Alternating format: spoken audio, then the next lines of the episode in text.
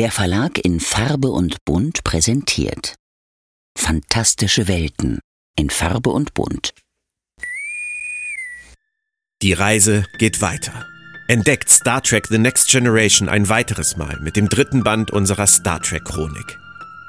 Auf 750 Seiten haben die Kollegen Reinhard Prahl, Thorsten Weich und ich uns erneut durch diese wunderbare Serie gearbeitet und für euch Fakten, Infos, Interviews mit Produktionsbeteiligten Analysen und Rezensionen zusammengestellt. Neben einem Kapitel über die Entstehungs- und Produktionsphase sowie das Casting und die Macher drehen sich weitere Features um die Aliens der Serie, neuen Glanz in HD, die weiteren Karrieren der Darstellerinnen und Darsteller, unverfilmte Drehbücher, die Synchronisation sowie das zweite Leben der Show im Romansektor. Abgerundet wird das Werk durch ausführliche Rezensionen zu allen 178 Episoden mit Einzelbesprechungen, Staffelfazits und vielen Fun Facts. Einen weiteren Höhepunkt stellt das Kapitel vom Drehbuch zur fertigen Episode anhand des Pilotfilms dar. Zum Abschluss geht es noch um Jean-Luc Picard und die Frage, warum eine Figur wie diese niemals aus der Mode kommt. Mit einem Vorwort von Larry Nemeczek sowie spannenden Interviews mit Ernst Meinke, der zweiten deutschen Stimme von Jean-Luc Picard, Rick Sternbach, Senior Illustrator Designer, James L. Conway, Regisseur und Doug Drexler, Make-up-Künstler, Visual Effects Designer. Erlebt die Abenteuer von Captain Picard und seiner Crew von der ersten Idee bis zum Schlussakkord im TV. Wo? Natürlich direkt im Shop unter www.ifobshop.com oder überall, wo es gute Bücher gibt. Planet Trek FM ist ein Podcast von planettrek.de. Die ganze Welt von Star Trek und darüber hinaus.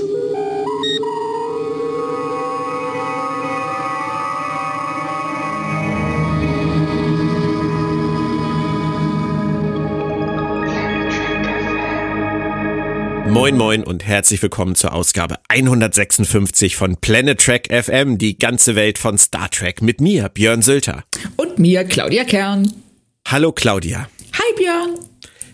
Heute geht es schon um die zweite Episode aus Star Trek Strange New Worlds mit dem, wie ich finde, sehr schönen Titel Children of the Comet oder zu Deutsch, Obacht, Kinder des Kometen.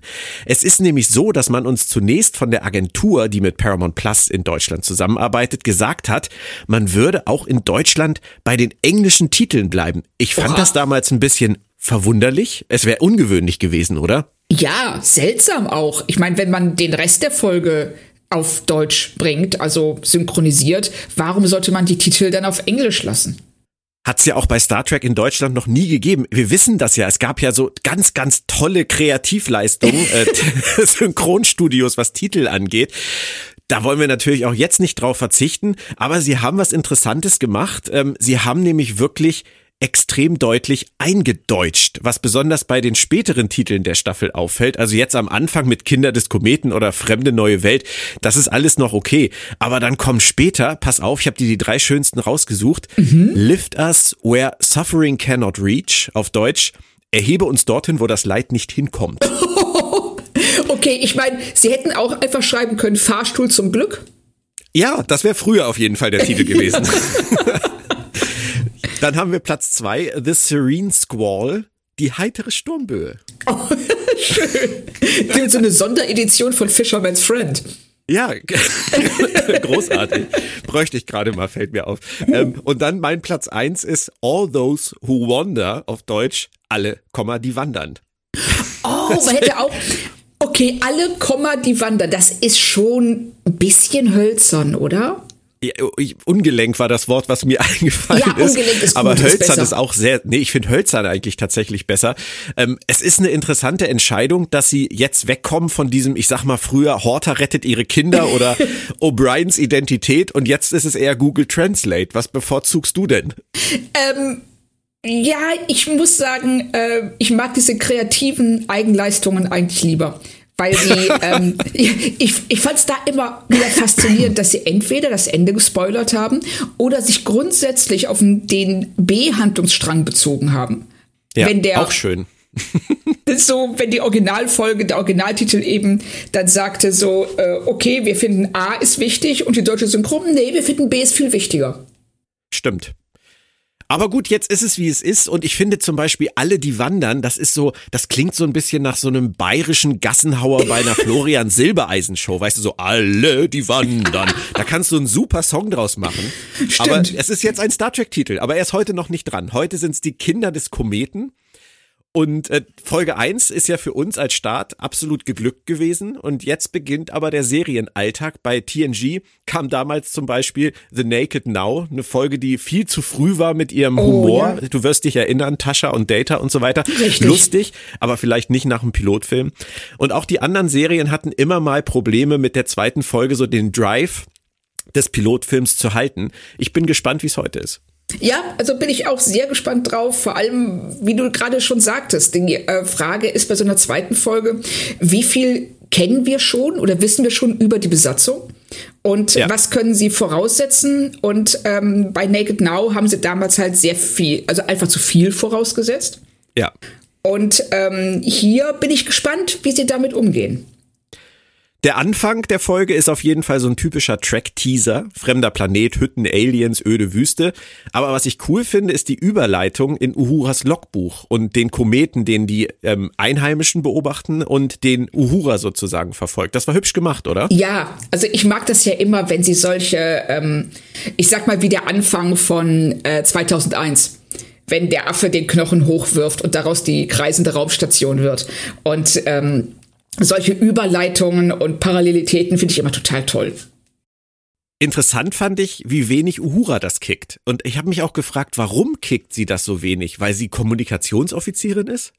Ja, das, sie ist hier also äh, wir erfahren ja später ein bisschen mehr über sie, aber jetzt hier in diesem ersten Moment hat es mich auch gewundert, weil sie ist eine Sternenflottenkadettin und man sollte davon ausgehen, dass die so, oh wow, Komet, Außenmission, super. Und stattdessen ist sie mir so, oh ja, ne, und da muss ich noch abwaschen und äh, nachher den Müll rausbringen. Und ich muss dir auch ehrlich sagen, ich, ich will ja, mir macht die Serie bisher ja wahnsinnig viel Spaß. Deswegen will ich da mit der Kritik ja auch gar nicht so, so extrem um die Ecke kommen. Aber gerade nach dem Ende der ersten Folge, wo wir gesagt haben, gerade dieses Cool von Uhura auf Wir forschen.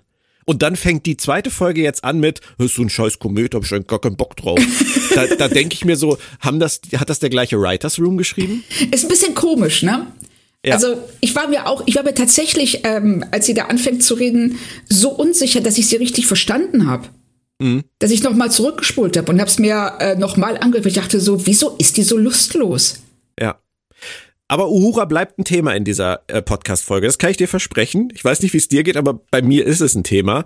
Und ähm, sie findet die Einladung zum Captain's Dinner viel besser als den Kometen. Und auch ich muss sagen, ich finde diese ganze Sequenz im Quartier von Captain Pike super. Ja, also ich hatte, ähm, also ich fand die Unterhaltung zwischen Ortegas und äh, Uhura tatsächlich ziemlich steif.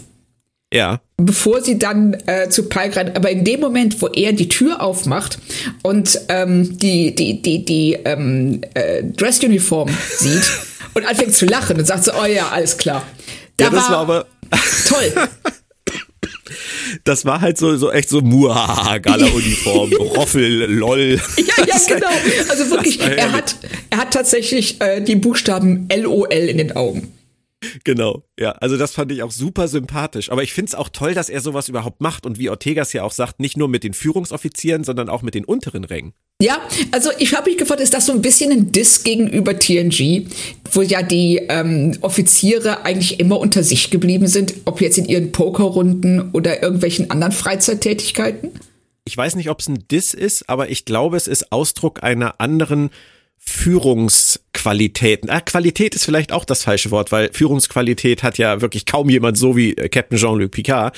Aber es ist ja eine andere, eine andere Grundhaltung gegenüber den Untergebenen, die Pike und Picard vorleben. Völlig. Und deswegen glaube ich, ist das weniger ein Diss als vielmehr eine Anpassung an die, an die zentrale Figur. Ja, das stimmt. Also wir sehen ja auch, also dass er, ähm, er mag flache Hierarchien. Ja. Also er ist für jeden zugänglich und äh, er redet mit den Leuten auch auf eine Weise, die wir so in den älteren Serien nicht kennen. Also selbst Kirk redet nicht so mit seinen Leuten. Nee, das stimmt. Da haben sie es tatsächlich geschafft, einen ganz neuen Typus Captain uns zu präsentieren. Ja, also ich finde auch, dass er näher ist an ähm, Seth MacFarlanes Captain in ähm, Orville als an Picard oder Kirk oder Cisco. Mhm. Ich glaube, sie haben das schon mal in Star Trek versucht, so einen Captain zu etablieren mit Captain Archer. Da war mein Problem immer, dass ich, so sehr ich Scott Bakula schätze, als Schauspieler fand ich ihn in der Rolle immer relativ steif. Er ist ja auch. Und ähm, ich hatte vor allen Dingen auch das Problem damit, dass er von jeder, von einer Staffel zur nächsten ein anderer Captain wird immer. Ja. Also gerade, ich glaube, es war von der zweiten zur dritten, wo das so extrem ist wo er sich ähm, ganz stark verändert. Und das, ähm, und du merkst auch, dass Bakula selber gar nicht wusste, wie er das eigentlich spielen soll. Ja, ja, es war schade. Weil er ist, wie gesagt, er kann's ja. Er kann es ja, aber hat das da irgendwie in der Rolle nie so richtig rübergekriegt für mich. Nee, gar, Moment. Ähm, Miss Moneypenny, hallo. Hallo, oh. Miss Moneypenny. Während, während Frau Kern ihren Hund deeskaliert, kann ich kurz erzählen, das ist heute sowieso der Cast des Jahres für uns. Wir haben den Anfang des Casts gefühlte 35.000 Mal aufgenommen. Wir haben uns schon gefühlt wie bei Groundhog Day und täglich grüßt das Murmeltier, ähm, weil die Technik nicht mitgespielt hat. Von daher heute passiert einfach alles in einem Cast, oder Claudia? Ja, also heute das ist Chaos Cast. Also jetzt ähm, läuft auch gerade beschließt, dass äh, eine Katze, dass sie hier über die Terrasse laufen muss, was Miss Moneypenny äh, völlig aus der Bahn wirft. Und deshalb hoffe ich aber mal, ah, sie legt sich wieder hin, sie wird das Problem jetzt dadurch lösen, dass sie einfach die Augen zumacht. Wir, wir werden damit leben. Wir, wir, wir sind ja schon froh, dass wir nicht mehr in unserem Lachflash gefangen sind, den wir dann vielleicht am Ende des Casts dann noch einspielen werden bei den Bloopers. Ähm, wir, wir sind recht aufgeräumt, deswegen ich bin bester Dinge. Ja, das, das bin ich auch und das ähm, ist dann auch eine schöne Überleitung zurück zu Pikes Abendessen, wo ja dann äh, er alle erheitert mit einer kleinen, mit einem kleinen Schwank aus seinem Leben. Ja, den fand ich jetzt. Das war so, weißt du, das ist so eine typische Geschichte, die der Chef erzählt und alle schmunzeln und. ich dachte genau dasselbe. Das okay. war so, äh, ich muss jetzt drüber lachen, aber ich finde das auch süß, weil es ist im Grunde genommen ist es auch so ein, so ein, ähm, im Englischen würde zu sagen Dad-Humor. Also, ja. ne, so der, der Witz, den der Papa beim Abendessen bringt. Ja, und, genau. Ähm, und das einzig, äh, also das, was ja wichtig ist für die Folge, ist ja nur, dass er dann, äh, dass äh, als Spock das nicht versteht, warum man lacht über äh, das Pech von anderen, dann äh, Pike daraufhin sagt, manchmal läuft's halt so scheiße, dass du einfach nur lachen kannst. Das hatten wir heute auch schon. Ja, richtig, genau. Das können wir komplett nachvollziehen. Wie ist denn dein erster Eindruck von Hammer? Den haben wir jetzt ja in dieser Folge das erste Mal etwas mehr erlebt als äh, in der ersten Folge. Ja, er hat ja in der ersten Folge nicht so wirklich viel zu tun, aber hier finde ich ihn äh, finde ich ihn wirklich super. Also auch, äh, dass er ähm, sofort sehr sehr präsent ist. Du weißt, er kann, also er sieht nicht, er ist blind. Und ähm, dann kommt ja dann von Spock äh, der Einwurf, dass seine anderen Sinne das ähm, halt auffangen. Und Hammer dann direkt so, nee, die fangen das nicht nur auf, ich bin in jeder Hinsicht überlegen. Ja, ja und äh, macht da also direkt einen sehr starken Auftritt und sie sprechen seine Telepathie an. Ja. Und ja, das ist immer, also ich finde telepathische Figuren, das ist halt sehr schwierig. Wir werden sehen, wie es sich entwickelt. In dieser Folge hat er ja eigentlich eher so die One-Liner. Genau, da ist er ja eher dafür verantwortlich, ähm, äh, äh, sich als Figur zu etablieren. Okay. Pike bleibt die ganze Zeit in dieser ganzen Sequenz für mich der wunderbar charmante Anführer. Das, glaube ich, kann man festhalten. Das äh, ist, glaube ich, nicht groß diskutabel. Ähm, was Uhura angeht, äh, finde ich es dann schon interessanter. Ihr plötzliches Summen in dieser Szene. Ganz ehrlich, ich fand das ein bisschen erzwungen. Ja, war es auch. Also sie äh, wussten nicht, wie sie die Überleitung hinkriegen sollen und haben dann gesagt, so, ah, okay, das brauchen wir später eh noch. Also etablieren wir es hier schon mal und lassen sie einfach summen und dass Pike dann sofort darauf anspringt. Und ähm, das ist auch, ja, es war etwas seltsam, etwas konstruiert. Ähm, es gibt ja eine große Vielfalt an, an Menschen. Und es gibt ja auch solche Menschen, die so ein bisschen, ich will mal sagen, sie sagt, sie, sie trägt ihr Herz auf der Zunge oder sie, ähm, sie erzählt den Leuten immer gleich ihre Lebensgeschichte. sie ist halt ein bisschen extrovertiert schon. Und Ja. dass man in so einer Situation mit so einer neuen Crew beim Captain's Dinner da rumläuft und oder, oder singt auf einmal ähm, alle, die wandern. Das sind halt so Momente, die kommen ein bisschen schräg rüber. Ja, vor allen Dingen, weil sie am Anfang in dieser Szene steht sie sehr unsicher an der Tür und äh, weiß nicht so recht, mit wem sie, wie sie ein Gespräch eröffnen soll oder mit wem sie überhaupt reden soll. Also sie ist ähm, äh, in dem Moment äh, eher schüchtern. Aber später sagt Spock ja auch zu ihr, als sie dann auf dem Kometen steht und auch summt, dass er den Eindruck hat, dass sie gerade sehr gestresst ist. Und das ist, und wenn wir das jetzt freundlich auslegen und sagen, dieses Summen ist einfach eine Stressreaktion von ihr, dann passt es auch wieder. Ja. Okay, können wir, können wir mal so festhalten. Es ging aber noch weiter in der Szene für mich. Also ich fand zum Beispiel ihre Reaktion auf Pikes Frage, ähm, wo sie sich in zehn Jahren sieht, die, es ist ja so eine typische Vorstellungsgesprächfrage. Ja. Davon mal ganz abgesehen, dass das jetzt von Pike vielleicht auch ein bisschen ungelenk ist, das so zu fragen. Aber ihre Reaktion, dann zu sagen, fragen Sie mich, was ich werden will, wenn ich mal groß bin, da habe ich auch gedacht, das ist jetzt irgendwie unnötig dünnhäutig. Ja, es war, es war seltsam. Also ich meine, das war auch von ihm äh, in dieser Situation, wo alle zuhören, auch äh, eine wirklich unglücklich formulierte Frage, weil er sie damit tatsächlich an die Tafel holt, wie du immer so schön sagst, und ähm, sie sich offensichtlich sehr unwohl damit fühlt. Ähm, ihre Reaktion darauf ist jetzt auch nicht so toll, aber äh, auch wieder zur Verteidigung, es ist genau das, was sie vorher zu Ortegas sagt dass sie ähm, eben dazu neigt, ähm, Dinge rauszuhauen, die man vielleicht besser nicht sagen sollte. Richtig. Und dann sagt sie ja, dass sie daran zweifelt, ob sie überhaupt in der Sternflotte sein möchte. Ist jetzt in dem Kontext und in dieser Gruppenzusammensetzung auch schräg. Ja, aber auch wiederum was, was sie später thematisiert Spock gegenüber. Ja. Und als sie dann ja sagt, so, hm, okay, das ist vielleicht nicht so gut gelaufen. Und ähm, Pike respektiert ja die Antwort sogar und sagt dann zu ihr, ich ähm, danke Ihnen für Ihre Offenheit. Ja, da muss ich dich jetzt aber was fragen, weil das ist eigentlich ein ziemlich wunder Punkt bei dir, Claudia, wenn ich das mal so ein bisschen einordnen darf für unsere Hörer. Ähm, bei Discovery haben wir ja immer so ein bisschen dieses äh, Thanks for Sharing, dieses äh, übertriebene, äh, jeder erzählt jedem seine tragische Geschichte und genau das passiert nicht nur hier mit Uhura, sondern das ist auch in der Folge davor mit Laan schon passiert. Das heißt, wir haben zwei Folgen, in denen relativ aus dem Nichts eine Figur eine tragische Geschichte aus der Vergangenheit erzählt und am Ende alle sagen, danke, das hat gut getan. Ist das nicht etwas, von dem du eigentlich kein großer Fan bist? Ich bin auch hier kein großer Fan davon. Ich finde nur, dass es vom Kontext her und von der Figur her besser funktioniert als ähm, in anderen Konstellationen und Okay. Situationen. Also ich äh, kann mir vorstellen, ähm, dadurch, dass sie direkt von Anfang an klarstellt, ähm, also Uhura, ich sage Dinge, die vielleicht unangebracht sind. Ich kann nicht anders.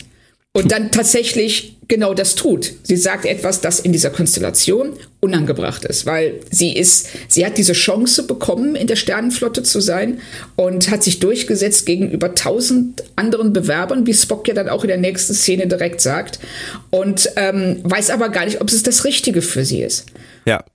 und sagt es in einem Umfeld, in dem alles Leute sitzen, die genau das Gleiche erlebt haben, die sich auch durchgesetzt haben gegenüber Tausenden.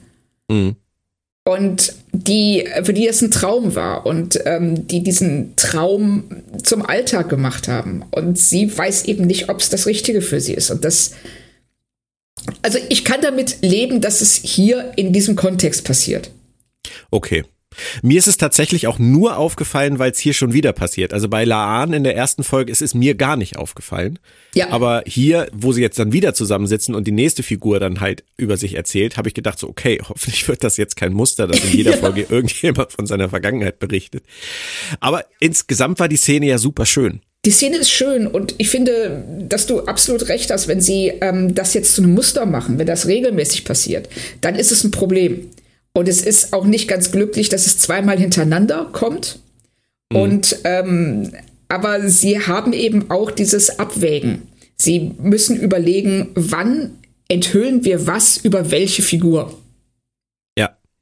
Stimmt. Und Das ist echt schwer, gerade am Anfang von so einer Serie, äh, weil es dann eben schnell zur Nummernrevue wird. So, mhm. welche Tragödie hat dann jetzt Person X? Und da müssen sie vielleicht ein bisschen aufpassen. Ich fand äh, Spock wieder super, direkt nach dieser Gruppenszene, nämlich seine Ehrlichkeit, du hast das eben schon angesprochen, seine Deutlichkeit Uhura gegenüber. Das finde ich, verkauft er ihr sehr gut. Ja, also er macht es, ähm, weil es stimmt, er hat ja recht. Es ist, wenn sie merken sollte, das ist wirklich nichts für sie, dann soll sie auch diesen Platz freigeben für jemanden, dessen Traum das ist. Ja, natürlich ist es auch ein bisschen eine Herausforderung, denke ich, von Spock, dass er einfach versucht, sie zu kitzeln. Auf jeden Fall, ja. Ja. Das sehen wir ja nachher auch noch. Und wir kriegen endlich auch unsere erste echte Pike äh, Nummer 1 Szene, nachdem die Gäste alle weg sind. Wie fandest du deren Vertrauensverhältnis hier? Ähm, ich finde, also ich habe generell mit, ähm, mit Number One so ein bisschen das Problem, dass sie ähm, also ich weiß nicht, wo ist der Unterschied zwischen der Beziehung zwischen Pike und Uma und der Beziehung zwischen Pike und Spock? Mhm. Also, dass sie ähm, oft eine Doppelung ist von anderen Figuren, die wir hier bereits haben. Also, ähm, na, als äh, Sicherheitschefin ist Laan halt tougher als sie. Und ähm, Spock ist für mich genauso auf Augenhöhe wie sie. Und wir hätten diese Szene genauso mit Spock haben können das ist total interessant, dass du das hier schon ansprichst, weil ich mich tatsächlich frage, ob wir das mal im Auge behalten sollten, ob es nicht vielleicht einen Grund gab, warum nach The Cage so am Personalkarussell gedreht wurde. Ja, also hier, ähm, so auch ohne Sachen vorwegnehmen zu wollen, ähm, äh, sie haben ein UMA-Problem. Und das äh, kommt jetzt hier schon, es kam in der ersten Folge schon ein bisschen dadurch, dass sie einfach so unglücklich eingeführt wurde. Und hier fragen wir uns, wir haben zwei Personen, zu denen Pike ein enges Vertrauensverhältnis hat. Ja. Ist, ist das eine zu viel? Das behalten wir dann jetzt einfach mal im Auge. Ja.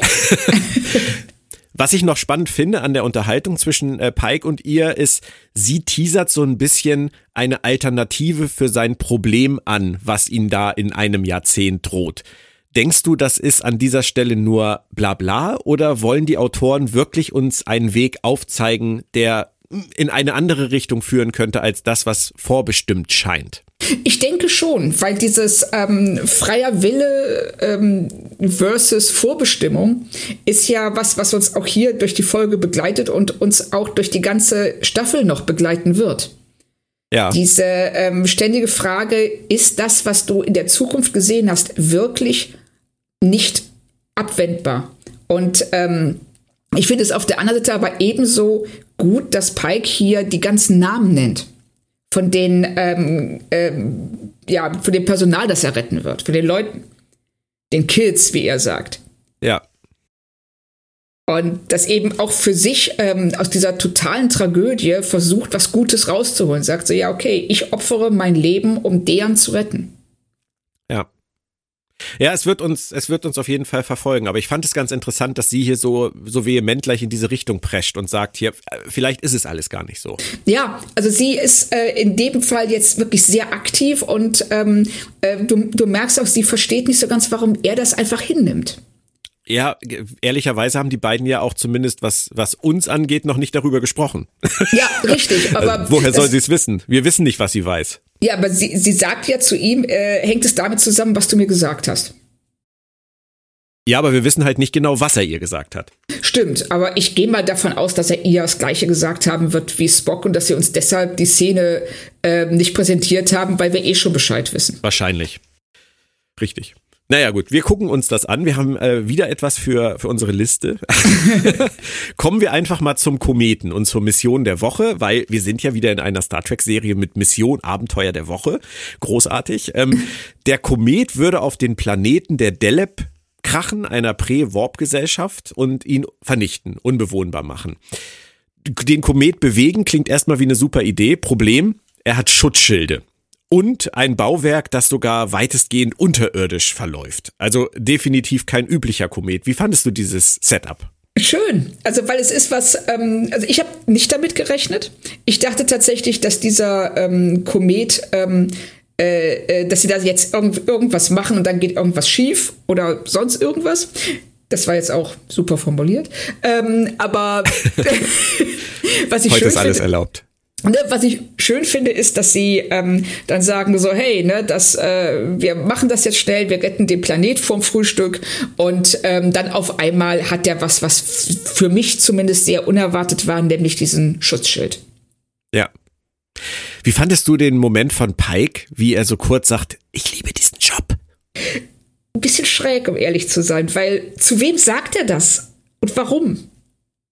Ja, und vor allem nach seinen mega Zweifeln noch in der letzten Folge. Ja. So, das ist so, das ist, das ist, hm, ich, ich verstehe schon, was er meint, aber er ist, er ist so in so einer grüblerischen Phase seines Lebens, sage ich jetzt mal, dass ich jetzt irgendwie das an, angesichts eines Kometen, den sie aus der Bahn schießen wollen, jetzt irgendwie ein bisschen, ja, ein bisschen, wie du sagst, so ein bisschen schräg fand. Ja, es wäre, glaube ich, auch deutlich besser gekommen, wenn das nicht die Szene nach der Unterhaltung zwischen ihm und Una gewesen wäre. Vermutlich. Sie stellen ein Außenteam zusammen und äh, erstaunlich fand ich, Laan darf sofort wieder lospreschen, so wie auch letztes Mal. Und dazu diesmal Uhura, die freut sich riesig. Und äh, Sam Kirk, oder auch wie er hier genannt wird, der Bart, ähm, und Spock, das ist ja mal eine interessante Zusammenstellung. Das, was Chapel da mit Spock macht, das geht schon als Flirten durch, oder? Auf jeden Fall. Und ähm, ich finde es schön, dass Uhura sofort drauf anspringt. Ja. Aber Chapel ist so ein bisschen die Sprücheklopferin der Serie. Ja, also Chapel, die, ähm, äh, ich glaube, sie wollten einfach ähm, von dieser sehr, sehr passiven Nurse Chapel, die wir in TOS haben, weg. Und zeigen mhm. so, hey, die hat zwar den gleichen Namen, aber guck mal, das ist eine moderne Frau des, ähm, der, der, des 22. Jahrhunderts. Ja. Und ähm, das ist jetzt niemand, ähm, die äh, einfach nur in der Ecke steht und die Befehle des Doktors befolgt. Könnte aber auch theoretisch, ich will jetzt nicht wieder als alte Unke hier durchgehen, aber es könnte theoretisch auch zu einem Problem werden, wie bei Discovery, wo wir ja immer noch nicht so richtig wissen, wer jetzt eigentlich den Hut auf hat äh, auf der Krankenstation. Eigentlich wissen wir es schon, es ist nicht Dr. Kolber, der ist nur irgendeiner der Stabsärzte. Aber das war ja auch lange Zeit so ein Mysterium. Und jetzt haben wir hier, du hast es gesagt, mit Spock und Una eigentlich zwei Figuren, die für Pike eine ähnliche Funktion erfüllen und vielleicht eine zu viel ist. Und wir haben auf der Krankenstation den Dr. Mbenga, und Chapel, die sehr dominant rüberkommt und auch dazu führt letztendlich, dass schon in der zweiten Folge Dr. Mbenga gar nicht auftritt. Ja, das hat mich auch gewundert. Also ähm, er rutscht hier komplett ins Hintertreffen. Also er ist einfach nicht da. Und das ist schon so ein bisschen, ja, ich will nicht sagen seltsam, weil wir brauchen ihn ja auch eigentlich nicht äh, nur um dieses äh, komische ähm, Antistrahlenmittel zu injizieren. Nö, es macht Sinn, dass er seine, seine Nurse schickt. Ja, absolut, macht's auch. Sie ist aber sehr präsent. Sie ist auch ähm, in, der, in der ersten Folge finde ich sie präsent. Ich will jetzt gar nicht dominant jetzt doch gar nicht so sagen. Mhm, präsent, ähm, ja, stimmt. Aber sie äh, kehrt sich selber schon sehr stark raus. Ja. Ganz kurz noch zu Uhura. Ich muss dich leider jetzt auch noch mal an die Tafel bitten, Claudia. Oh oh. Ähm, eine unsichere junge Offizierin Schrägstrich Kadettin Linguistin zudem auch noch, die direkt in Folge 2 einer neuen Star Trek Serie auf eine gefährliche Außenmission muss. Klingelt da irgendwas bei dir? Nee, wieso? Setzen Sie sich wieder hin, Frau Kern. Setzen sechs. Enterprise. Ja, Fight klar. or Flight. Hoshi Sato. Richtig. Das finde ich ist ein sehr großer Zufall. Ja, also ich, ich habe auch ein bisschen, ähm, äh, ich habe auch direkt an Hoshi gedacht, weil ähm, die, die Kombination eben unsicher, jung, Linguistin, brillant und äh, weiß nicht so recht, ob sie am rechten Ort ist, das was ja bei, ja. Was, was ja in Enterprise sehr, sehr stark thematisiert wird. Und ähm, ja, ne, das ist klar, was sollte Uhura sonst sein als eine Linguistin?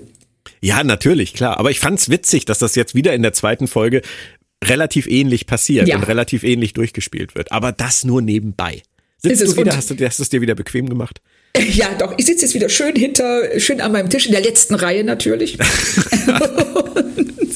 Aber ich finde es sehr schön, dass ähm, in der Szene, wenn sie dann ähm, äh, runterbeamen, dass sie beim Beamen die Augen zumacht. Ja, stimmt. Gut, gute Beobachtung. Den Kometen fand ich sehr schön umgesetzt. Also auch das, äh, die, die Außenaufnahme, wie ging's dir? Ja, schön. Und ähm, also äh, erstmal, er sah von außen gut aus und in dem Moment, wo sie reinbeamen, finde ich, hatte ich sofort diese Alien-Vibes. Ja, ich hatte tatsächlich andere Vibes, aber ich hole dich jetzt nicht nochmal an die Tafel. Oha, Ich, ich erzähl's dir einfach. Ähm, Event Horizon. Ah, ja, stimmt. Event Horizon passt gut. Das ist übrigens ein toller Film, finde ich, ein unterschätzter Findest Film. du? Ich finde, der hat eine super Atmosphäre. Der ergibt wenig Sinn. Und Richtig. Sam Neill, Sam Neill spielt äh, weit außerhalb des Erträglichen.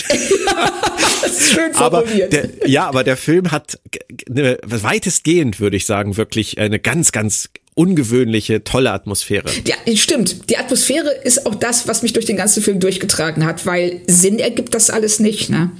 Nee, nee, nicht so wirklich. Aber er, es ist tatsächlich so ein richtiger schöner SF-Horrorschocker. Also ich mag den. Ich, ich mag ihn auch, ich würde jetzt nicht sagen, ähm, ich zucke auch eher vor dem Wort toll in Verbindung mit Event Horizon zurück. Also, Okay. aber, aber Alien, Alien passt ähm, da für mich auch, vor allen Dingen auch mit dem Ei, was sie dann finden. Ja, Ei, Kugel, whatever. Also Ja. von, der, von der Stimmung her auf jeden Fall. Auch schön gemacht, auch schön Ja. ausgestattet, diese ganzen Szenen. Und äh, Sam Kirk gewinnt ein paar Sympathiepunkte bei Uhura und ist in dieser Folge zumindest jetzt zu diesem Zeitpunkt aktiver, als ich gedacht hätte. Ja, richtig. Das hält ja leider nicht lange. Aber ähm, hier, also ich finde auch, äh, wie er und Hura miteinander umgehen, wie er sie auch so ein bisschen auffängt und sagt so, hey, komm, ne, du kriegst das hin, du bist eine Expertin, passt schon. Ja, aber er ist halt leider nicht nur aktiver, als ich dachte, sondern auch blöder, als ich dachte, Ja. weil die Aktion da, da an, an dem Ei, ähm, einer muss in Gefahr geraten und er war jetzt der Blöde, der sich so verhalten musste, oder? Richtig. Also er ist hier wirklich derjenige, der ähm, äh, den ähm, Prometheus-Wissenschaftler, der den Helm abnimmt, geben muss. Ja, genau. Ein bisschen Und- schade für ihn. Ja, ist es auch. Also er steht dann auch so vor diesem Ei und äh, als, als dann die, die ganzen Lichter angehen und alle sagen, komm da runter. Also, oh, wieso denn? Das ist wie Jenga hier, ist alles cool. Ja, ja. und im nächsten Moment, oh nein, da baut sich Energie auf und dann fliegt er ja auch schon durch den ganzen Saal durch. Und ähm, hat dann leider auch so ein bisschen die Arschkarte, weil er für den Rest der Folge bewusstlos ist. Da war es das dann mit aktiv sein. Ja. Definitiv. Die Unterhaltung, die äh, sich dann entspinnt zwischen Uhura und Spock, die hat mir gefallen, aber ich muss wieder sagen, primär wegen Spock. Uhura ist mir auch hier ein Tick zu drüber. Nee. Geht, geht mir nicht so. Also, Okay. also ich finde sie, ähm, ich finde es nachvollziehbar. Sie ist, ähm, äh, äh, Spock sagt das ja auch zu ihr, ich weiß nicht, ob in dieser Unterhaltung oder in der nächsten, ähm, ist das das erste Mal, dass dein Leben in Gefahr ist. Und äh, sie dann zuerst zögert und sagt so, ja schon. Er sagt, ja, okay, pass auf, da passieren Dinge, die halt, äh, die du nicht kennst, aber du trittst dann aus deinem Körper raus und siehst das alles von außen und das hat auch echt Vorteile. Und außerdem dieses, sie daran zu erinnern, du bist eine Expertin auf deinem Gebiet. Ja. Nein, ich sage ja, Spock macht das super. Ja, aber ich finde auch, dass sie, dass sie ähm, gut darauf reagiert, dass sie dann ähm, äh, das erstmal sich, sie ist nicht bereit, das anzunehmen. Okay. Und sagt ja dann direkt zu ihm so, ey, ist das jetzt hier deine Motivationsrede, dein Pep-Talk? Ja. Ja, das, das, das ist gut. Das, das stimmt. Das, das gefällt mir. Aber mir ist halt vieles so ein bisschen, ähm, es ist mir ein bisschen zu viel Tilly. Obwohl ich Tilly ja auch mag. Aber dieses Wunderkinder müssen immer viel reden und nicht darauf achten, was sie sagen. Und Spock ist in dieser Nummer für mich irgendwie Saru. Die Dynamik ist ähnlich oder fast identisch. Vielleicht gefällt es mir deswegen nicht so gut. Es ist einfach, ich, ich kann alles verstehen, was du sagst, aber vom Cast, wenn ich jetzt nach zwei Folgen sagen soll, wie, wie mir der Cast gefällt, dann ist Uhura für mich auf jeden Fall ganz am Ende. Oh, krass. Das geht mir gar nicht so. Also Okay, ich mag spannend. Uhura. Das, ähm, ich mag diese Unsicherheit, ich mag ihre, ähm, ihren, wenn sie die Unsicherheit überwindet, Enthusiasmus. Wenn sie erstmal versteht, was sie auf diesem Kometen leisten kann, dann äh, wird sie ja auch viel selbstbewusster. Also sie ist einfach, sie ist so die klassische äh, Fish out of Water Figur. Also sie ist ne der Fisch an Land. Sie weiß nicht, wie sie sich verhalten soll und verhält sich deshalb auch nicht immer richtig. Merkt es dann und versucht, das zu korrigieren. Und da, da finde ich, ist sie weiter als Tilly, weil Tilly in drei Staffeln nicht gemerkt hat, wie drüber sie ist oder beziehungsweise sich zumindest nicht ähm, äh, signifikant verändert, während Uhura hier schon ähm, eine deutliche Entwicklung durchmacht von der ersten Szene, von ihrem ersten Auftritt bis hin zum letzten in der Folge. Okay. Ähm, wir behalten das im Auge. Oder ich vielmehr. Also ich, ich verstehe, was du meinst. Ich höre, was du sagst, aber ich fühle es noch nicht. Okay. Das ist ganz merkwürdig. Ich, vielleicht mag ich auch einfach diese, diese ewige Wiederholung von Fish out of the water in Star Trek nicht mehr sehen. So okay. präsentiert. Es ist mir vielleicht jetzt einmal zu viel, weil wir haben Hoshi angesprochen, wir haben Tilly angesprochen, wir haben Wesley noch nicht angesprochen, aber Wesley war auch das Wunderkind, das immer zu viel redet und auch immer Sachen sagt, die keiner hören will. Ja, das oder ist, Barclay. Ähm, Barclay, Barclay ist eine sehr ja. unsichere Figur und sie neigen dazu, ihre akademischen Figuren so zu schreiben. Ja, das stimmt. Das äh, ist auch ein Klischee. Ähm, ich kann hier bei Uhura wirklich vor allen Dingen damit leben, weil sie eben eine Kadettin ist. Ich glaube, wir brauchen jetzt mal wieder was, auf das wir uns einigen können. Ich finde diesen Perspektivwechsel dann zwischendurch wieder schön, wie die Deleb sehen, äh, wie der Komet weiterfliegt. Ja. Das ist doch toll. Ja, Super. ich finde es immer gut, wenn sie uns daran erinnern, dass ähm, das Konsequenzen hat für andere, dass diese anderen nicht völlig schwammig und ähm, abstrakt bleiben, sondern dass wir hier, wir sehen die Mutter mit ihrer Tochter, ja. Vermute ich zumindest. Und ähm, äh, damit bekommt diese, bekommen diese Delep halt ein Gesicht. Und das ist immer ja. schön. Aber dann passiert noch mehr. Denn als die Enterprise gerade selbst was unternehmen will, tauchen Aliens mit einem Riesenschiff auf. Wir erinnern uns an das Thema, wer den größeren Knüppel hat und so weiter. die nennen sich die Hirten wie auch die Kommunikationsoffizierin, die in Vertretung von Uhura da sitzt, sagt, so übersetzt es halt der Universalübersetzer, ähm, bewachen den Kometen. Also da habe ich auch so gedacht, Sachen gibt's. Ja, das, also das fand ich cool, weil ähm, äh, da wird sofort klar, ähm, das sind, wie ähm, Pike da sagt, das sind Eiferer, das sind Dogmatiker. Also Auf sie Deutsch sagen sagt ja, er übrigens Fanatiker. Ah, okay, Zealots. Ähm, ich weiß nicht, ob ich Zealots als Fanatiker übersetzen würde, aber ist in dem Fall ein glatteres Wort als Eiferer. Mhm. Und, ähm, und dass sie zum einen darauf bestehen, äh, das ist kein Komet, das ist im Hanit. Und genau. äh, du hast das vernünftig zu sagen. Und du musst diesen Kometen, also im Hanit, den, den, den Arbeiter, was ja auch ein ganz tolles Wort ist. Ja. Ich weiß nicht, was sagen Sie im Deutschen für den Arbeiter? Sie nennen ihn auf jeden Fall einen alten Rechtssprecher des Lebens. Oh. Leute. Frau, Frau, Kern, Frau Kern ist durch jetzt. ja, also tut mir leid, den Rechtsprecher, das ist, äh, äh, wenn du bei leo.org das erste Wort nimmst, das dir angeboten wird. also. Alle, die wandern. Weil echt, wenn ich Arbeiter übersetzen müsste, das ist das Schöne ist, dass das, ähm, dass das so, so ein vielschichtiges Wort ist. Das kann Gebieter heißen, Lenker, Vermittler. Ähm, Rechtsprecher ist nun wirklich, wie ich finde, das Einzige, was nicht funktioniert. oh mein Gott. Ja, gut, okay. Also ist, es, ist er denn auf Englisch uh, The Arbiter of Life? Äh, ja. The Old Arbiter of Life. Die, Oder äh, Ancient. Sie sagen die Arbiter, ähm, die Arbiter of Life, sagen sie auch. Und das ist, und das ist der Lenker des Lebens, hätte ich tatsächlich gesagt im Deutschen. Das hätte ich total schön gefunden. Ja, aber also Rechtsprecher ist schon, ist schon eine schräge Übersetzung. Ja, ganz seltsam und passt eben auch gar nicht zu dem, was wir dann im Laufe der Folge noch sehen werden. Ja. Aber wir haben in jedem Fall hier, was ich sehr schön finde, dass dieser Konflikt ganz schnell rausgearbeitet wird. Ja. Ne, es wird ganz klar gesagt, so und so. Und ähm, wenn ihr äh, im Hanit anpackt, dann, haben, dann habt ihr ein Problem.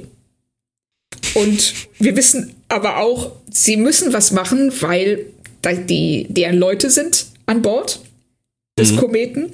Und ich finde es ganz toll, äh, wenn Pike mit dem Shepard redet, ähm, wie er oder wie die Autoren die Brückenbesatzung mit einbeziehen. Ja. Das ist sonst in TOS durften die einfach nur, da gab es einen kurzen Close-up von ähm, äh, Zulu oder Chekhov, die entsetzt in die Kamera gucken. Und hier dürfen die tatsächlich sich daran beteiligen, was sagen und reagieren auf das, was da passiert. Haben sie aber bei Discovery auch schon oft versucht. Ja, richtig. Muss man sagen. Stimmt. Was denkst du denn, wie sich sowas wie die Hirten entwickelt? Ist das schlicht eine Form von, von Religion? Also Pike nennt sie Fanatiker, macht er sich dazu einfach? Ja, er macht es sich zu einfach. Er, in, also ich kann verstehen, dass er auf diesen Gedanken kommt, weil äh, der Shepard so extrem dogmatisch auftritt. Der mhm. sagt, im Grunde genommen ist er derjenige, der, der, der Bewahrer eines, ähm, eines Dogmas, das keiner mehr versteht. Er sagt ja selber, wir haben diese Aufgabe bekommen wir erfüllen sie, auch wenn wir weder wissen, woher wir sie bekommen haben, noch mit welchem Ziel. Aber dass wir unterwerfen uns völlig dieser Fremdbestimmung durch die Gesetze, die uns übermittelt wurden. Mhm. Und das ist ja das genau, das ist im Grunde genommen so ein bisschen Pikes Dilemma, was seine eigene Zukunft angeht. Ja. Eben auch die Frage, ist alles, was vorherbestimmt ist, tatsächlich unausweichlich oder kann man eigene Wege gehen? Und hier ist es ganz klar, dass Pike sagt, so ist mir scheißegal, was ihr jetzt da an Gesetzen mitbringt und was eure Absichten ist. Ich muss meine Leute retten und ich werde nicht zulassen, dass dieser Komet den Planeten vernichtet. Aber er ist natürlich in einer ziemlich bescheidenen Lage, weil er hat nicht den größeren Knüppel. Nein, also er hat in diesem Fall den ganz klar deutlich kleineren Knüppel. Ja und ähm, weiß eben auch, wenn, dann muss er das in irgendeiner Weise durch Tricks und ähm, ja, Verhandlungen oder wie auch immer, er muss es irgendwie so hinbiegen, dass äh, er zu seinem Ziel kommt und das geht nicht, indem er einfach nur den großen Knüppel zeigt. Ja. Auf dem Kometen, ich, ich möchte gar nicht, möchte gar nicht groß jetzt in irgendwelche Fettnäpfchen wieder treten, aber ich fand Uhura ich fand Uhura auch da wieder ein bisschen zu aggro. Ich fand Spock super deeskalierend und könnte wieder das gleiche sagen wie vorhin. Ich finde ihn super, sie nicht, aber du wirst mir wahrscheinlich wieder widersprechen. Vermute ich ja, einfach. Also es hat mich tatsächlich überhaupt nicht gestört. Im Gegenteil, okay. ich fand diese Unterhaltung zwischen den beiden, ähm, äh, ich fand das gut, wie er zu ihrem Mentor wird. Mhm. Und ähm, wie sie äh, sie weiß nicht, wie sie sich verhalten soll. Und ich finde es, ähm, das, was du sagst, ich sehe das. Ähm, ich finde, es würde erst ein Problem, wenn es so bleibt. Ja, ja, vielleicht, wir hatten das Thema ja schon letztes Mal, meine latente Angst vor Akiva Coldsman und, und dem, was er manchmal so tut und Dinge, die sich verselbstständigen. Ähm, vielleicht, vielleicht interpretiere ich jetzt schon mehr rein, als bisher da ist. Vielleicht. Also, aber es ist ähm, in jedem Fall etwas, das wir im Auge behalten sollten. Ja, notiert. Punkt 4. Und dann summ, summt sie wieder, die gute Uhura. Und äh, nur ganz kurz, damit wir das aus dem Weg räumen. Am Anfang der Folge in der Szene musste sie nur summen, damit wir hier drauf vorbereitet sind. Richtig. Und sie mussten es irgendwie auf Biegen und Brechen hinbekommen, dass dieses, ähm, dass diese Ankündigung, dieses Foreshadowing halt da ist. Und das haben sie dann mitgemacht. Es war nicht ganz glücklich, aber dafür haben wir jetzt hier ähm, das Resultat davon, nämlich äh, ihr Summen, also Musik ist ähm, die, der Weg, um mit diesem Kometen zu kommunizieren. Ja, und Musik und Uhura, das gehört ja auch zusammen. Es ist ja. ja, nicht so, dass das irgendwie aus der Luft gegriffen wäre. Das haben sie ja sehr gut gemacht. Ja, und ich finde es auch super, dass ähm, Laan ähm, diejenige ist, die dann sagt so, ähm, ich habe Musikunterricht ausgelassen und du denkst so, klar hat sie das. Ja, klar. Laan ist sowieso, Laan mag ich sowieso mega gerne, muss ja, ich wirklich sagen. Also ich, jeder, jeder Satz sitzt, so wie bei Ortegas, da hast ja, du wirklich recht gehabt. Genau, und ist dir aufgefallen, dass sie ähm, auf dem Kometen und auch schon vorher ähm, jedes, jede persönliche Kommunikation zwischen Leuten unterbricht? Ja. das ist so. Ja, die, die wird noch interessant, auf jeden Fall. Oh ähm, ja. Musik ist der Schlüssel, hast du gesagt. Ähm, grundsätzlich äh, habe ich jetzt mal rausgehört, dass du das magst. Ähm, ja, schon. Also ich finde, es hätte total peinlich werden können, wie ähm, Spock und Uhura da ihren Kanon singen. Aber ja, das kommt ja erst später zum Glück, da sind wir ja noch lange nicht. Stimmt, richtig, ja. Das so, aber sagen wir, ähm, hier diese ganzen Sequenzen, also über Musik zu kommunizieren, ähm, das hätte nach hinten losgehen können. Und ich finde, dass sie es sehr gut hinbekommen haben. Dadurch, dass sie es, dass sie es ganz ähm, nüchtern spielen. Ja, das tun sie. Definitiv. Aber ich habe trotzdem Fragen und ich hoffe auf Antworten von dir. Oh, oh. Weil ähm, Hura muss wie Hoshi damals echt alles aufbieten, um hier zu einer Lösung zu kommen. Und ähm, für mich wirkt das, was sie da macht, halt so ein bisschen wie rumprobieren im. Nebel stochern. Mehr kann sie ja auch nicht machen. Aber durch das, was sie macht, kennt sie ja noch lange nicht die Vokabeln oder die Grammatik. Zumindest nicht zu diesem Punkt. Und Du hast es gerade erwähnt, so schön es ist, wie sie mit Spock singt und so schön es ist, wie Laan sagt, äh, das Ding würde zerspringen, wenn ich mitsinge, habe ich doch die ganze Zeit nicht wirklich mitgeschnitten, was Uhura da eigentlich macht. Ich habe es auch nicht verstanden. Also, okay. Also sagen wir mal so, ähm, sie, sie, sie ähm, reagiert, also sie, ähm, äh, Spock gibt uns ja an die Hand, dass Musik und Mathematik ganz eng miteinander verwandt sind.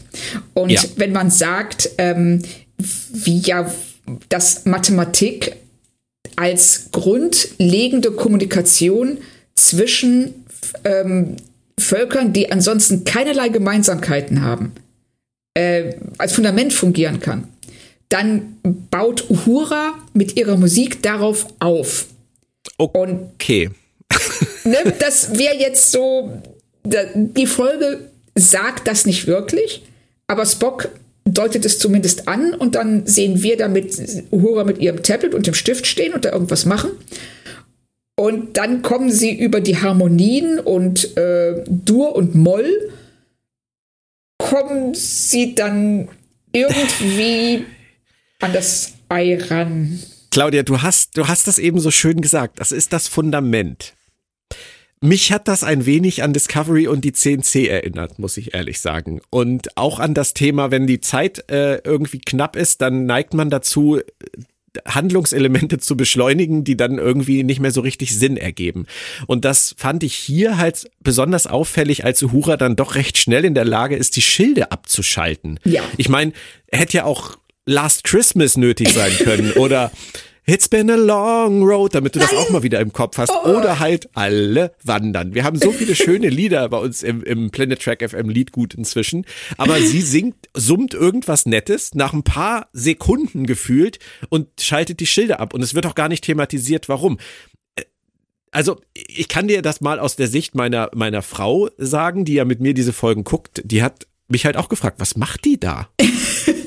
Also äh, ganz so weit würde ich jetzt nicht gehen. Wir, ähm, also sie probieren ja und äh, wir blenden ja dann auch mal zwischendurch äh, aufs Schiff zurück und in der Zeit passieren da unten Dinge, die wir ja gar nicht sehen und mitbekommen. Also, ne, wie sie da, wie du eben sagtest, im Nebel rumstochern und dann singt sie vielleicht noch ein paar Tonleiter, bevor sie dann das Kraftfeld wegsinkt. Und ähm, ja, und je mehr ich drüber nachdenke, was ich in der Folge übrigens nicht getan habe, ähm, desto schräger wird das eigentlich. ich sag mal so, mich hat's nicht gestört. Aber wir sind ja nicht hier, um uns die ganze Zeit nur zu erzählen, was uns nicht gestört hat, sondern um auch darüber zu reden, was vielleicht ein bisschen schräg ist. Ähm, und das war halt so eine Szene mit den, mit den Schilden, wo ich echt gedacht habe, boah, das ging jetzt aber auch wieder echt verdammt fix. Es geht, aber auf der anderen Seite, Discovery hat zehn Folgen gebraucht um ja, uns stimmt. am Ende ja. so zu enttäuschen. Und ähm, hier geht es vielleicht auch ein bisschen schnell, aber immerhin in, ist es eine Handlung, die über 20 Minuten aufgebaut wird und nicht über 10 Stunden. Stimmt. Und vielleicht hat sie auch einfach nur Glück gehabt. Ich meine, ich habe in meinem Leben auch schon Töne gesungen. Da sind Dinge passiert, die ich nicht vorher gesehen habe. Von daher, es kann immer mal sein. Und es ist ja jetzt auch alles gut. Sie sind alle wieder zurück. Alle sind glücklich, bis auf die Hirten, weil die sind ziemlich angepisst. Ja. Und aus diesem ganzen Trubel entsteht dann offenkundig die Idee, dass Spock da heimlich was macht. Das wird hier noch nicht klar, abgesehen davon, dass sein Stuhl auf einmal leer ist. Aber es ist irgendwie, ähm, ja, es ist, es ist eine, eine, eine Szene, die sich mir auch nicht so hundertprozentig in dem Moment erschlossen hat. Also ich habe hier zu der Szene mir nur drei Fragezeichen notiert. Und damit meine Okay. ich nicht die Bücher, sondern. so. Aber Ja. hätten wir vielleicht ein paar gute Detektive brauchen können, die ähm, dem nachgehen, was sie hier eigentlich tun. Also Spock sitzt auf einmal in dem Shuttle und muss dann mit seinen Schilden Hitze generieren, um den Kometen abzulenken von der Bahn. Und Pike ist ganz stolz darauf, dass er den, wie Ortega so schön sagte, irren Weltraummönchen ja gesagt hat, nein, nein, wir werden den Kometen nicht anfassen. Haha, tun wir ja auch nicht. Denkst du, Pike, echt jetzt? Glaubst du, dass die auf so Spitzfindigkeiten eingehen würden? Ja, das ist halt auch so ein bisschen mein Problem. Ja, also, oder? Ja, ja. Dass die sagen, da, da kann ich mir so richtig vorstellen, die Shepherds dann so, oh stimmt, du hast ja gesagt, dass du sie nicht anfasst. Hast du auch nicht. Augenzwinkern. Ja, der, der Move an sich, den er da macht, der wirkt ja, wenn man nicht groß drüber nachdenkt, wirkt der ja ganz gut. Seine Showeinlage mit den Hirten wirkt auch gut.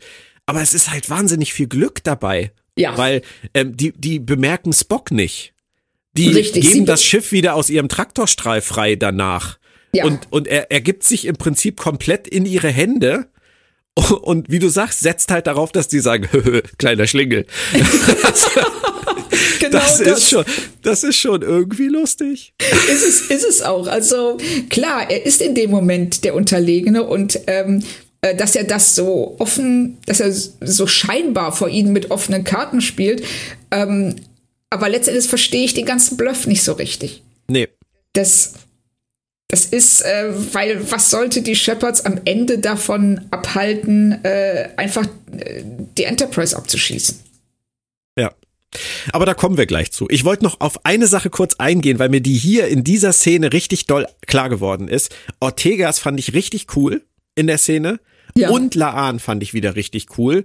Und da ist mir wieder aufgefallen, ich finde wirklich jetzt nach zwei Folgen die beiden am spannendsten neben Pike und Spock. Ja. Und viel dominanter, also Laan und Ortegas jetzt, viel dominanter als Una.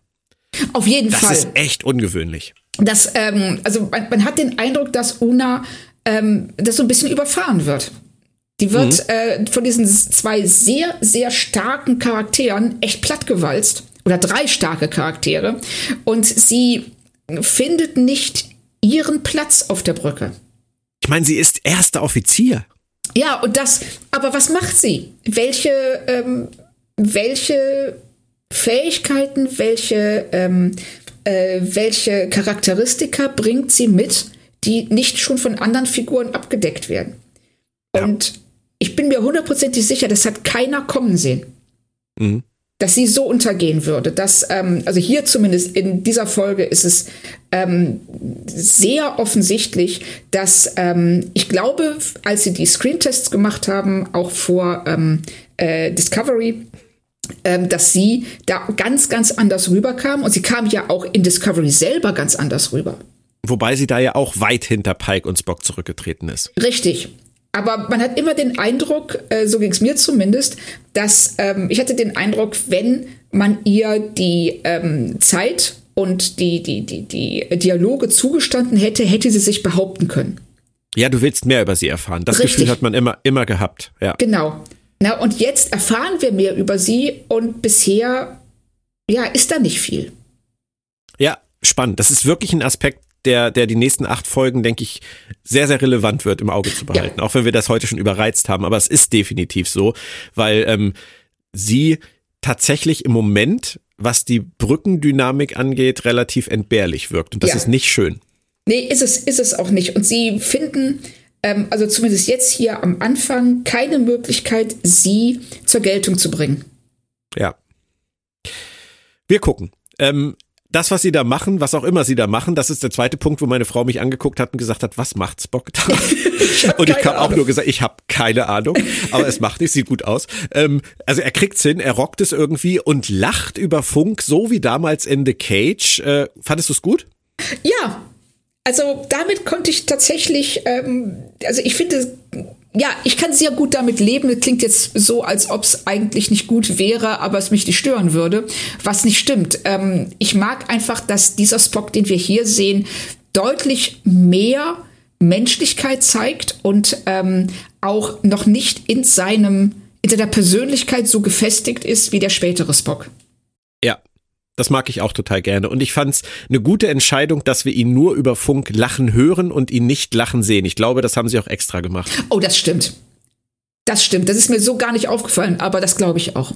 Ja, das wäre vielleicht drüber gewesen. Aber ja. so ist es, so fand ich es cool. Der Komet äh, verändert die Zusammensetzung der Atmosphäre, er spendet Leben und spricht kein Recht. Hm, komisch. also alles, wie die Hirten sagten. Wie, wie fandest du das? Das fand ich toll. Ja. Also, das ist auch was, ähm, wir hatten uns letztens mal, äh, ich glaube, außerhalb des Casts über äh, Strange New Worlds unterhalten und da hattest du zu mir gesagt, es würde dich wundern, dass mir die Serie so gut gefällt, weil die so nostalgisch ist. Mhm. Stimmt. Und, ne, und ich hatte irgendwie gesagt, so, nee, ich finde die null nostalgisch. Ja. Und das ist der Punkt tatsächlich, an dem ich den Unterschied festmachen würde. Weil äh, für mich ist Nostalgie wie so, weißt du, wie die Klone in der TNG-Folge, auf deren Titel ich jetzt gerade nicht komme. Die Planet der Klone. Ja, Ja, wie die Klone in der Folge. Wie hieß die und, noch? Du, du meinst, meinst du die Klone, die, die äh, immer Alkohol trinken und äh, ihre, ihre Schweine und Kühe mitbringen oder welche Klone meinst du? Was? So, ja, ja, so, also die, die, äh, die, äh, die immer schlechter werden. Mit jeder ja, ja, genau. Planet der Klone, Up the Long Ladder, genau. Up the Long Ladder, genau, richtig. Das waren die irischen ähm, ja, Klone ja, ja, mit genau. den Kühen, ne? Ja, okay. Ja. Jetzt bin ich auch die dabei. Die Fußmassage von Riker und das Schiff reinigt sich selbst. Richtig. So, ähm, weil es versucht, ein Gefühl einzufangen, dass ähm, äh, äh, das, also eine ursprüngliche Erfahrung einzufangen, die nicht wiederholbar ist. Also es ist immer so eine Rück, ein Rückbezug, ohne nach vorne zu blicken. Ja. Und was ähm, äh, Strange New Worlds hier macht in dieser Folge, ist, sie erzählen im Grunde genommen eine klassische TOS-Geschichte. Kirk gegen den Gott. Na, und äh, in TOS hätte Kirk denen gesagt, so nein, euer Dogma ist falsch und ähm, wenn ihr einfach nur blind gehorcht, dann ähm, macht ihr, dann ist das nicht richtig und man muss äh, selber seine eigenen Entscheidungen fällen und nur so kommt man weiter. Und hier sind sie aber in der Lage, auf eine ganz moderne Weise diese Geschichte zu erzählen, indem sie sagen so, hey, Pike, vielleicht weißt du auch nicht alles. Mhm. Und das ist was, was ähm, das dreht und etwas, wir haben eine Serie in einem uns vertrauten Setting, aber keine nostalgische Serie, weil sie nicht auf dem verharrt, was Toss damals gemacht hat, sondern dieses Fundament nimmt und ganz eigene Wege damit gehen. Und das macht sie modern. Das hast du mir jetzt wirklich sehr, sehr schön erklärt. Cool. Jetzt habe ich den Unterschied auch verstanden ähm, und ich wundere mich jetzt auch nicht mehr, denn letztendlich ist es ja bei Lower Decks genauso. Die ja. Nostalgie bei Lower Decks wird ja auch für etwas Neues, Modernes und Frisches verwendet. Genau. Sie geben uns ein vertrautes Fundament und machen aber ihr eigenes Ding draus. Ja. Und das, ja, das finde ich super. Ja. Sehr schön, sehr schön eingeordnet. Ähm, und dann findest du es wahrscheinlich auch nicht schlimm, dass am Ende hier ja, was die Hirten und äh, den Arbeiter angeht, äh, den Rechtssprecher, ähm, viele Fragen offen bleiben. Nein, ich finde das, ähm, ich finde das richtig gut, weil ähm, ich, ich finde es auch schön, wie erleichtert die Shepherds sind, dass sie ähm, die Enterprise eben nicht zerstören müssen, dass sie ähm, ihre Aufgabe erfüllen können ohne Blutvergießen und sogar den, ähm, ja, in Anführungszeichen Ungläubigen äh, klar machen konnten, dass vielleicht der erste Eindruck täuscht hat und dass diese Aufgabe, die sie erfüllen, wichtig ist. Mhm. Und dass man manchmal vielleicht Dinge einfach mal laufen lässt. So. Auch wenn man das Gefühl hat zu wissen, dass es schiefgehen wird. Ja, weil man ja. eben doch nicht alles weiß. Und, ähm, ja. und ich finde Pike dann äh, in der äh, Situation auch sehr schön, wie er das ähm, für sich einordnet und dann eben nicht mehr über irre Weltraummönche redet. Ja. Das ist cool. Das ist cool, das stimmt. Und Uhura hat ja auch dann noch ein paar Infos. Die hat dann äh, per Musik äh, dann irgendwie noch Zugriff auf eine Musikdatenbank. Äh, keine Ahnung, ich versuche das jetzt gar nicht zu erklären. Sie hat auf einmal, sie hat auf einmal Infos. Kometen ähm, Spotify. genau. Der Planet war nie in Gefahr. Richtig. Das wollte der Komet schon frühzeitig kommunizieren. Er fliegt dran vorbei, spendet äh, Leben. Und äh, woher wusste er das? Und warum kannte er sein Schicksal? Und wie kann das überhaupt sein, wenn Spock eigentlich jetzt erst derjenige war, der mit was auch immer er gemacht hat dem Shuttle, ähm, er eigentlich erst dazu geführt hat, dass der Komet an dem Planeten vorbeigeflogen ist? Wusste der Komet auch das? Vorbestimmung äh, kommt einem irgendwie bekannt vor, auch was Pike angeht. Ja. Faszinierend als, als Gedankenspiel. Ja, also ich finde es total spannend, weil ähm, es eben auch eine andere Wahrnehmung von Zeit ist. Das, ähm, das äh, hatten wir ja so ein bisschen auch die Problematik bei Picard bei der zweiten Staffel und ähm, Q. Wer wo in dieser Zeitreise steht und was weiß. Und hier ist es so, ähm, vielleicht ist unsere lineare Wahrnehmung von Zeit und von Bestimmung und freiem Willen ähm, als Gegensätze nicht richtig oder nicht vollständig, besser mhm. gesagt. Und ja. ähm, und das ist ja auch das, was Pike aus dieser Folge mitnimmt. Und was ähm, Una auch zu ihm sagt, äh, ist es vielleicht so, dass du dich in etwas ergibst, das du gar nicht richtig verstehst. Ja. Und das ist cool.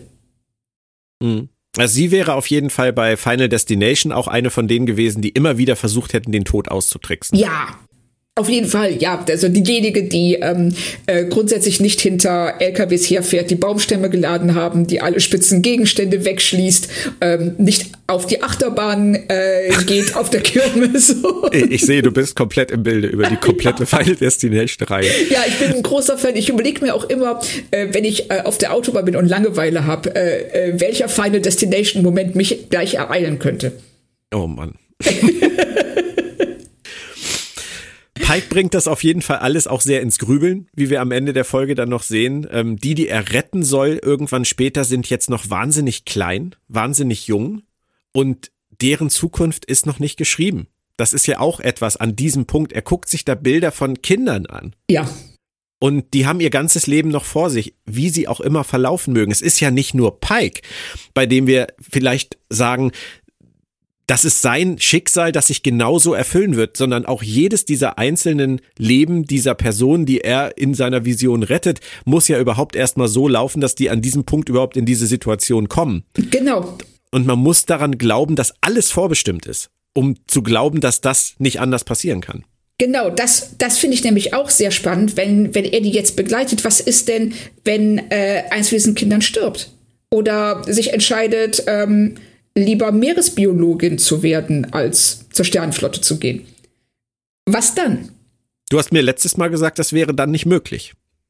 Nein, weil es, ähm, äh, äh, es wäre nicht möglich, ja, es, so wie es nicht möglich wäre für Pike, sich umzubringen, um genau. das voraus, um, um, das vorwegzunehmen, was ja auch überhaupt keinen Sinn machen würde. Aber ähm, wenn, weil er ja ganz klar sagt, äh, er redet sich das ja schön im Grunde genommen, indem er sagt, wenigstens kann ich, kann ich diese, diese Kids retten. Ja. Und, ähm, und hier sieht er halt, also finde ich auch ganz wichtig, dass wir hier, wie auch bei den Deleb, den Personen, um die es geht, ein Gesicht geben und einen Namen. Ja. Und äh, so eben nicht nur an Pike denken, sondern auch an die. Mhm. Aber es ist jetzt, äh, ja, es ist die Frage, wie gehen Sie mit Vorbestimmung und freiem Willen und Zeit generell um? Das wird sich bestimmt noch im Laufe der Serie zeigen, denke ich. Auf jeden Fall finde ich, das hast du gerade auch sehr schön gesagt, dass sie allen ein Gesicht geben. Ähm, ich denke da immer so gerne an äh, Star Trek Generations, wo sie dann in der Sternkartografie sitzen, Picard und Data und sagen, wenn das jetzt Soren so macht, dann sterben auf diesem, auf dieser Welt 40 Milliarden Wesen. Weißt du, die gesichtslosen 40 Milliarden, ja. Hauptsache eine große Zahl rausgehauen. Genau, interessiert keinen.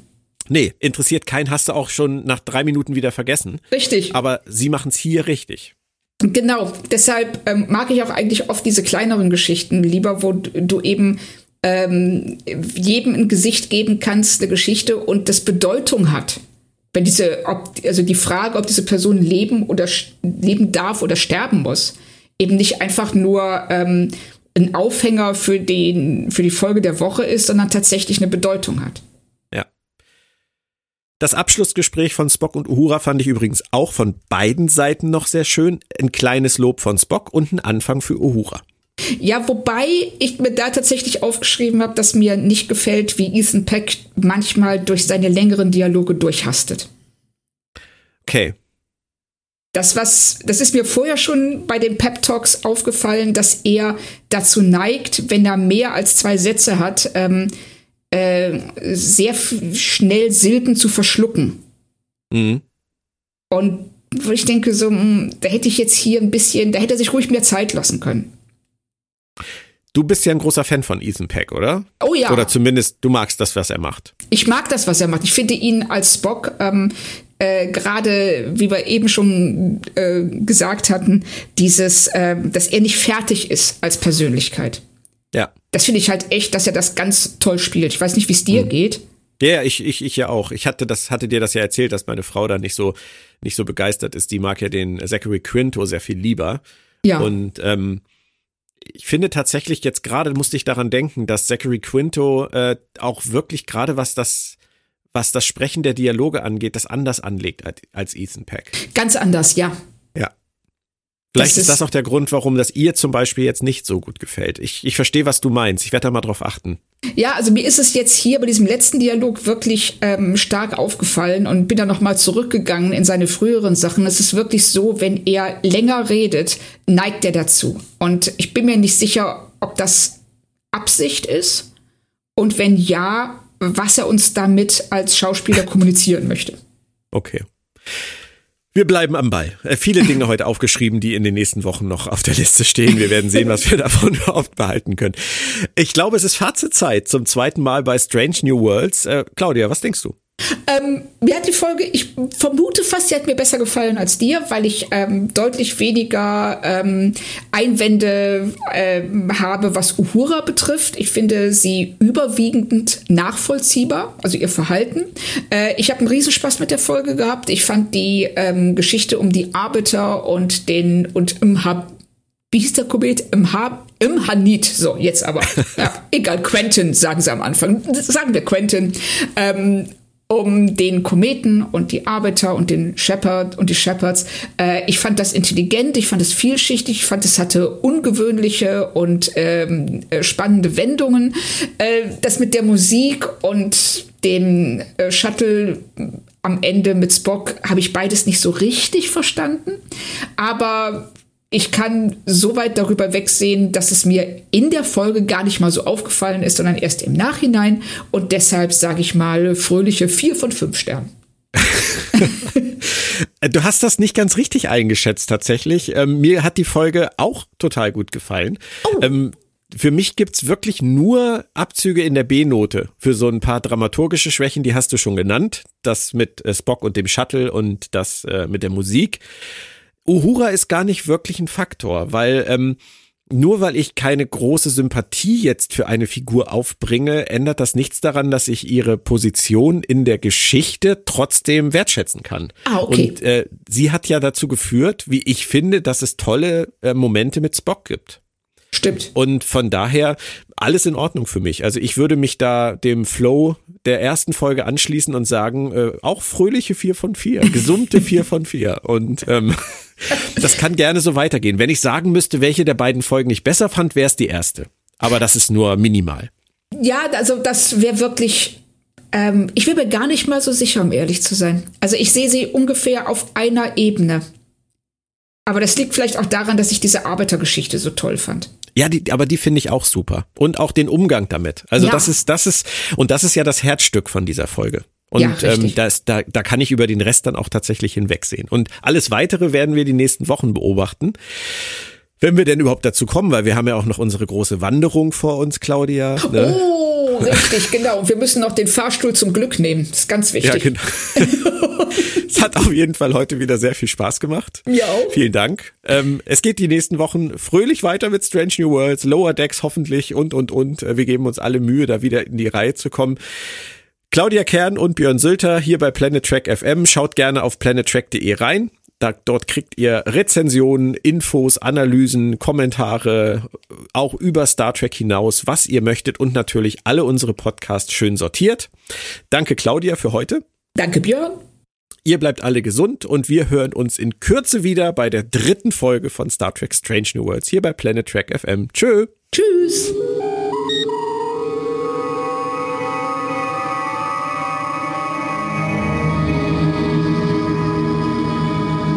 Moin Moin und herzlich willkommen zur Ausgabe 156 von Planet Trek FM, die ganze Welt von Star Trek mit mir, Björn Sölter.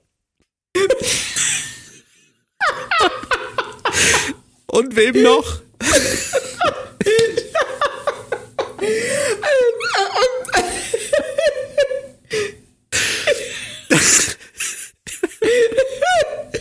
Entschuldigung.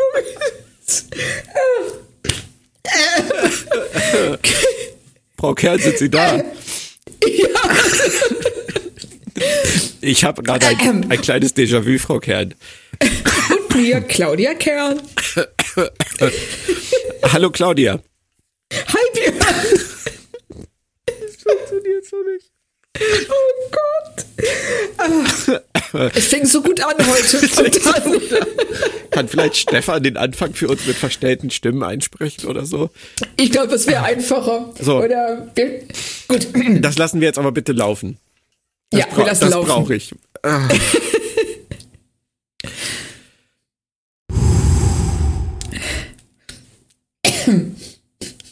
Moin moin und herzlich willkommen zur Ausgabe 156 von Planet Trek FM. Die findet doch nur einmal statt, oder? Das ist Ich kann das nicht mehr. Ich versuch's noch einmal, warte. Nein. Moin moin und herzlich willkommen zur Aus Moment. Moin moin. kannst, du, kannst du nicht so eine Stummtaste drücken für kurz für einen Satz? Ah, ich, ich bin ja schon selber schlimm genug. Boah. Okay. Ah, mi, mi, mi. Verrückt, oder? Ja.